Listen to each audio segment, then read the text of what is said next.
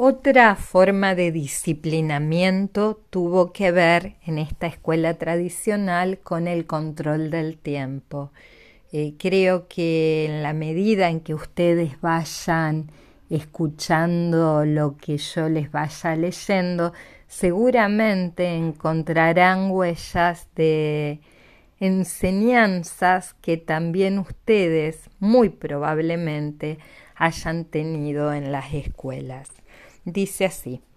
el uso eficiente del tiempo en la escuela fue una preocupación que motivó el desarrollo de propuestas de ejercitación,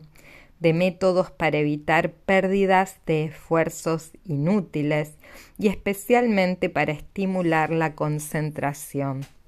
Enseñar a los niños a escribir derecho para evitar tardanzas, a no hablar con el compañero para evitar distracciones,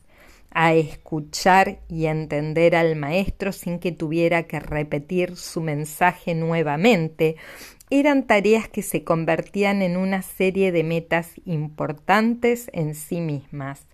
El ritmo corporal debía adaptarse a lo establecido en la programación de las actividades de la clase y el mobiliario escolar estuvo diseñado en buena parte teniendo en cuenta este propósito el ritmo en la lectura en alta voz y también silenciosa ocupó muchas horas de aprendizaje y de enseñanza, y el ritmo musical se expresó en la tortura del solfeo. La puntualidad en el horario de entrada a la escuela y a la clase, de la salida al recreo, los horarios para el baño, eran casi una obsesión en la programación normalizadora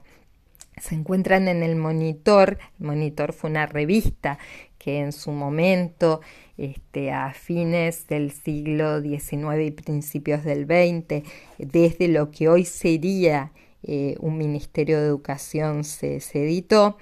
eh, hace referencias al uso de la campana, especialmente en el campo, donde debía tocarse con suficiente antelación cada día para que los niños la oyeran a tiempo y no llegaran tarde.